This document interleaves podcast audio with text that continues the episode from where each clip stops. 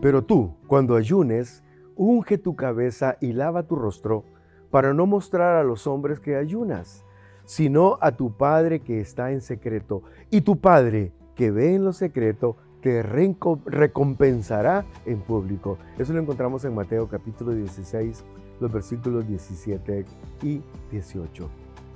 El ayuno con propósitos espirituales se encuentra en toda la Biblia. El mejor ejemplo es el que nos dejó Jesús. Él lo practicó y pidió a sus discípulos que también lo hicieran. Cuando ayunéis, en lo que acabamos de leer, eh, también en Mateo 6, 16, así dice, cuando ayunéis, o sea, tenían que hacerlo. El ayuno es una disciplina que nos ayuda a recordar que todo lo que somos y tenemos lo debemos al sacrificio de Cristo en la cruz y que debemos renunciar a nosotros mismos para seguirle a Él en una entrega total. El ayuno nos permite concentrarnos en Dios y sentir su presencia, indicándonos las cosas por las cuales debemos orar, reafirmar nuestras peticiones y buscar su dirección para nuestra vida. En Pierre ayunamos con un propósito bien definido, buscar la presencia de Dios en la vida de cada uno de nosotros en este año que empieza.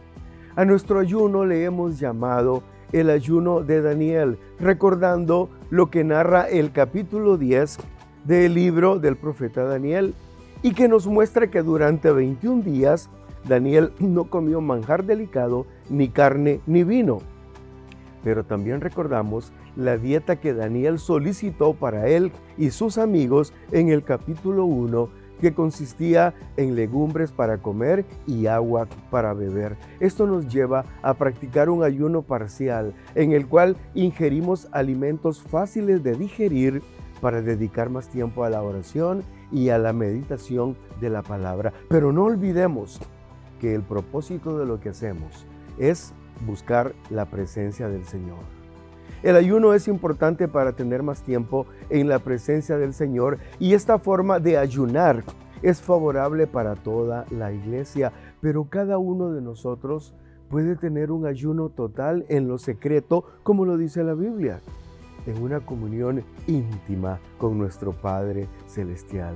Reunámonos cada día con nuestra familia y meditemos en la palabra, presentando nuestras peticiones delante de Dios. No nos preocupemos por lo que se puede o no se puede comer. Solo dediquemos más tiempo a la oración.